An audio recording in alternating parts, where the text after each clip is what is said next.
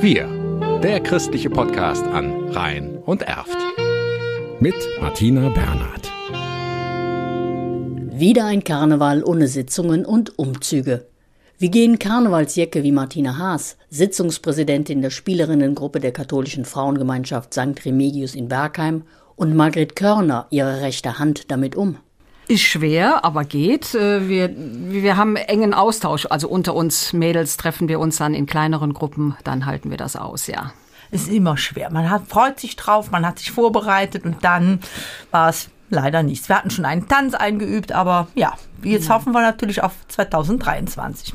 Im Prinzip stand die Sitzung schon. Also ja. das Programm stand alles, äh, war natürlich noch nicht alles durchgeprobt, aber wir wussten schon, was kommt. Die beiden Frauen sind seit Jahren mit Leidenschaft dabei, trotz aller Belastungen, die ihr Einsatz so mit sich bringt.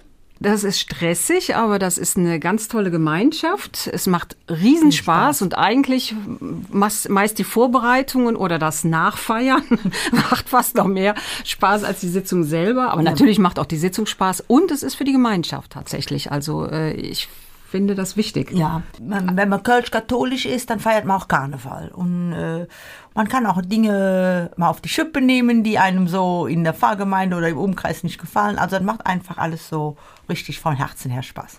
Zurzeit sind 20 Frauen in Sachen Karneval bei der KfD in Bergheim aktiv. Wie kommen die mit der Karnevalspause klar? Ich glaube, wir haben ja alle das kölsche Blut äh, und von daher kriegt man das irgendwie dann noch anders hin. Aber es sind doch der ein oder andere, dem es nicht so gut geht und dann telefonieren wir oder treffen ja. uns. Und einen letzten Tipp von Martina Haas, um auch diesen zweiten Karnevalssonntag ohne Karneval durchzustehen. Nach vorne gucken. Und Kölsch kann man auch zu Hause trinken, ja. Wir, der christliche Podcast an Rhein und Erft.